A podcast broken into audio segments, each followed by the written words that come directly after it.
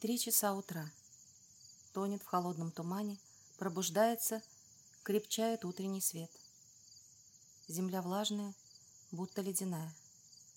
Ее холод чувствуется каждым сантиметром тела, каждой его частью, каждым вздохом. Девушка почти не дышит. Ей нельзя ошибиться. Ни за что нельзя ошибиться. Свистит пуля у самого виска. Каждым нервом, каждой клеточкой замирает девушка. Сосредоточиться, взять цель и чтоб наверняка. Еще одной пулей срезает дубовую ветку, лишний сантиметр, и девушка даже не успела бы понять, что случилось. Теперь нужно подождать. Ни одного движения, ни лишнего вздоха.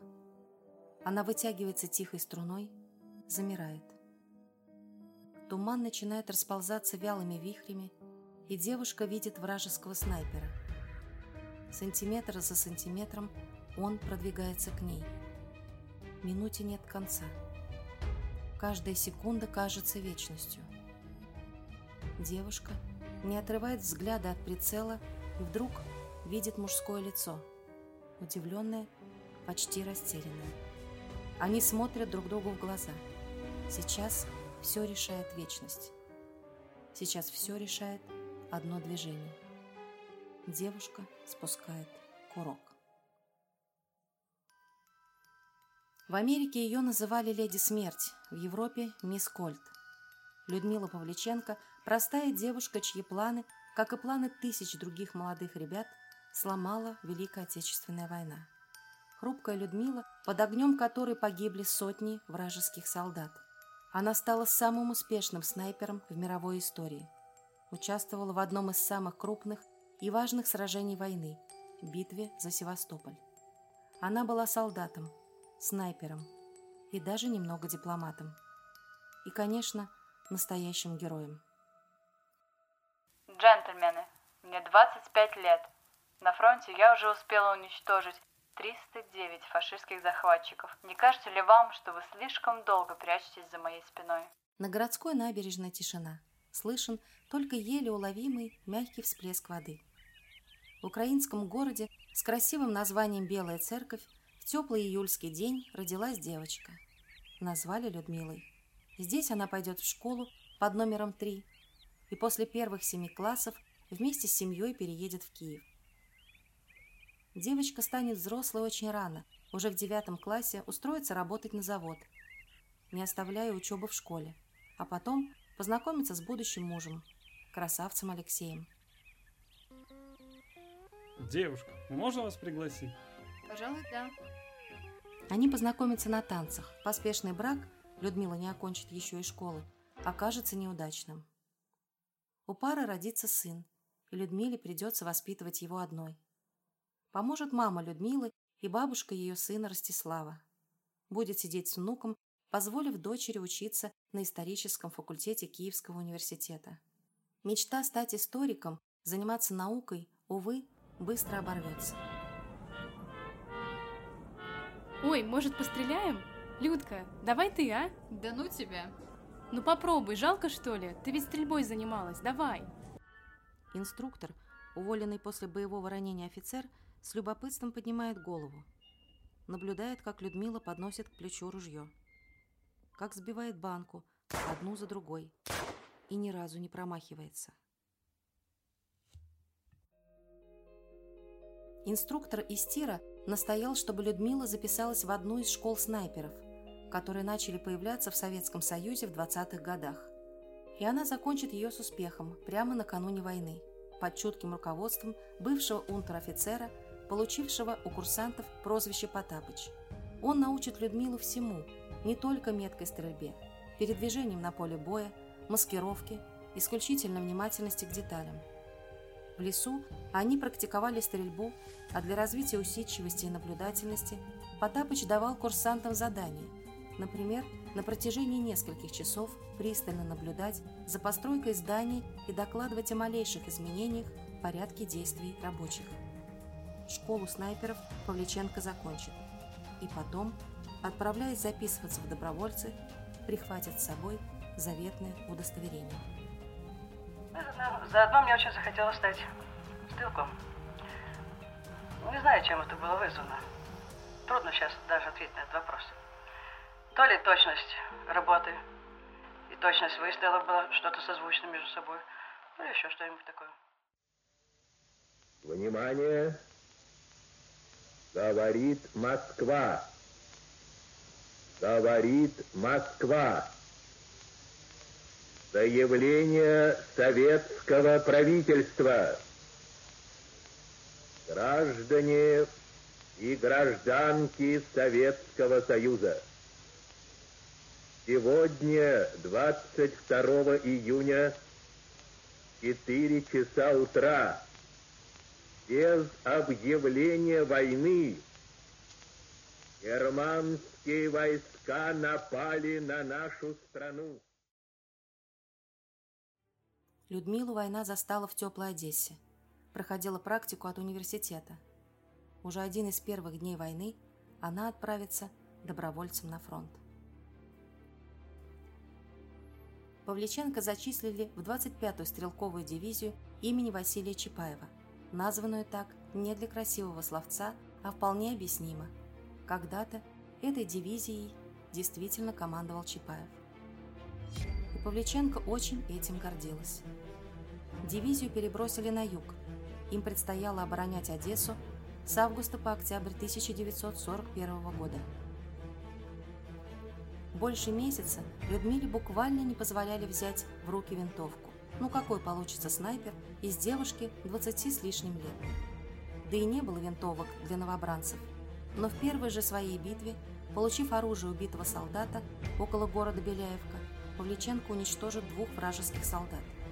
И каждую следующую битву будет оставлять позади самых опытных снайперов-мужчин. Так называемые боевые листки, своеобразные доклады о достижениях военной части начнут заполняться подвигами девушки. Людмила Павличенко уничтожит за время обороны Одессы 179 врагов и получит осколочное ранение в голову. Предупреждаю вас, старший сержант Людмила Павличенко, девушка серьезная и шуток не любит. Ты что не так? И получите удар финкой в ногу. В октябре 1941 года гарнизон эвакуировали. Впереди Людмилу ждала одна из самых тяжелых страниц ее жизни – защита Крыма. Великое сражение за Севастополь. Литовцы предпринимали очень много наступлений на Севастополь. Они действительно бросали своих солдат, не щадя ничего и не жалея ничего. Бросали свою артиллерию в расчете на то, что русский солдат, советский солдат звуков, воев, визгов в конце концов выдержать не сможет. Севастопольцы все это выдерживали.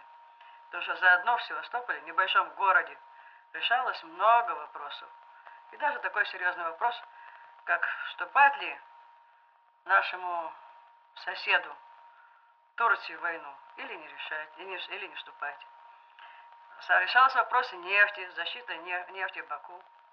Тоже решалось все в Севастополе. С конца весны 1942 года немцы усилили бои за Севастополь и намеревались взять его любой ценой. Людмила Павличенко начнет сражение на территории Микензиевых гор. Покрытые низкими деревьями возвышенности станут новым для нее полем битвы, а немцы познакомятся с жестоким и точным стилем стрельбы Павличенко.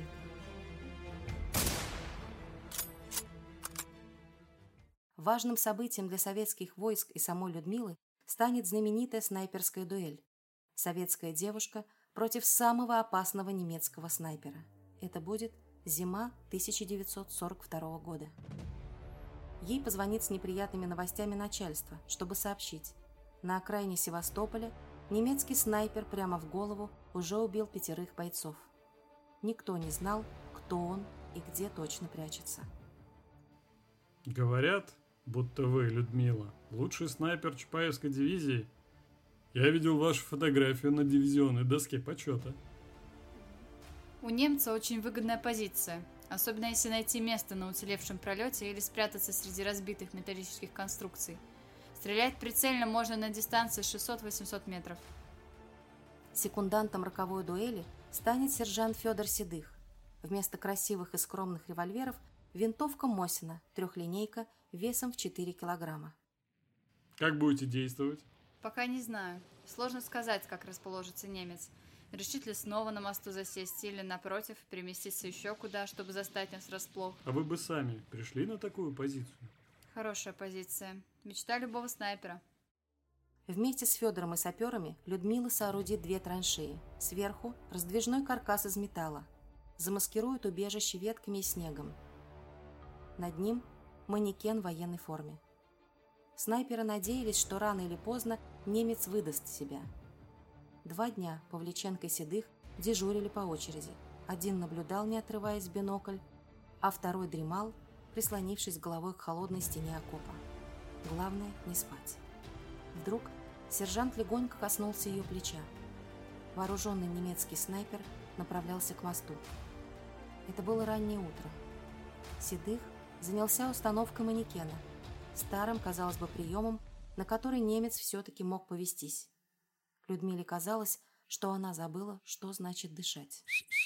Манекен, но точно живой солдат, выглянувший из окопа, занял свое место. И вдруг короткая вспышка. Выстрел. Никогда не думай, что твой выстрел последний. Не любопытствуй зря.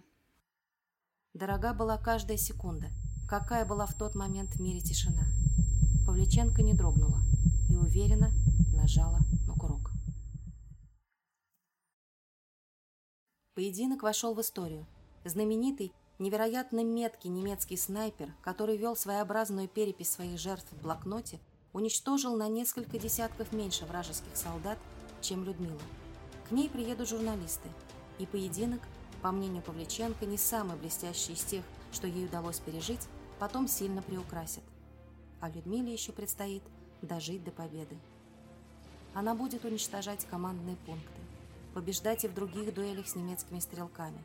За ней станет охотиться целая толпа вражеских снайперов, пытаясь заманить легендарную советскую девушку в ловушку, отвлекать то чучелами, то животными.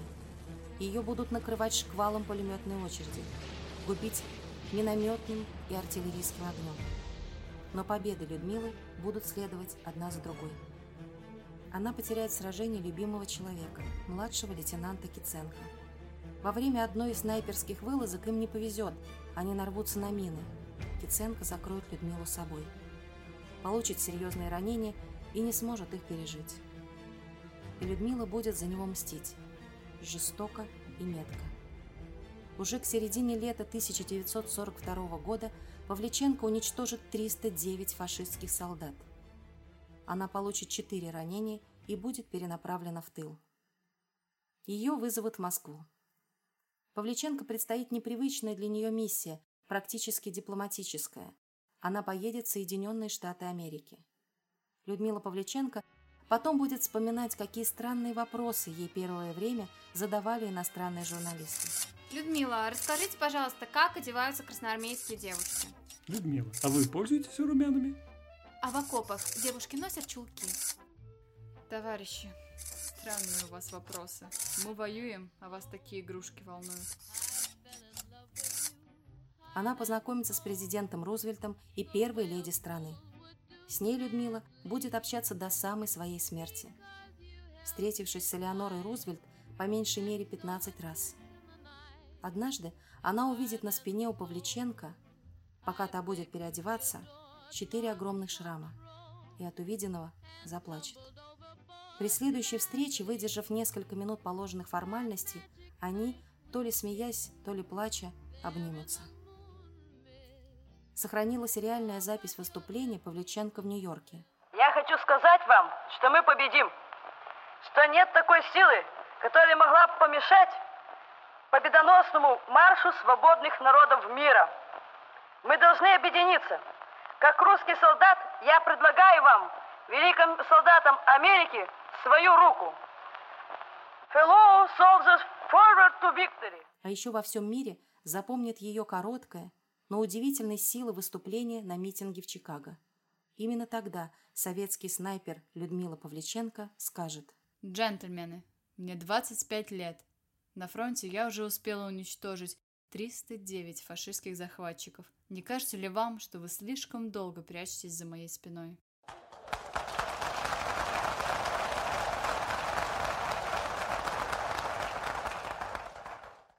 После паузы зал взорвался аплодисментами.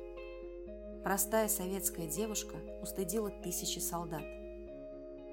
О ней напишет песню американский певец. Ей будут дарить оружие, шубы, цветы. Поездка Павличенко по США выполнит свою цель. СССР получит сильных новых союзников, и ее визит повлияет на дальнейшее открытие Второго фронта. А сама Людмила отправится домой, обучать новых талантливых снайперов. Ученики и знакомые будут вспоминать. Учитель из нее выйдет не менее замечательный, чем солдат. Осенью 1943 года она получит звание Героя Советского Союза. Ее часто будут спрашивать и во времена войны, и после, как могла девушка так хладнокровно и методично уничтожать врагов. Она ответит просто и четко. Все увиденное на войне породило в ней безудержную ненависть к врагу. После войны она все же закончит университет и будет работать научным сотрудником. Снова выйдет замуж, но детей у нее больше не будет. О личной жизни Павличенко после войны почти ничего не известно. Ее не станет всего в 58 лет. Жизнь снайпера оборвется, ослабленная ранениями и болезнями. В честь Павличенко назовут улицы и школу в родном городе. Ее лицо будет на почтовых марках. В 2015 году на экраны выйдет фильм, посвященный ее истории «Битва за Севастополь». Ее образ помнит не только на родине, но и во всем мире. Джентльмены, которых так резко упрекнула в своей речи Людмила, навсегда сохранят ее в памяти. Девушку, которая искренне, отчаянно и без оглядки дралась за свою страну, часами замирала у прицела. Девушку, которая совершила, казалось, невозможное. Девушку, чье сердце было по-настоящему храбрым.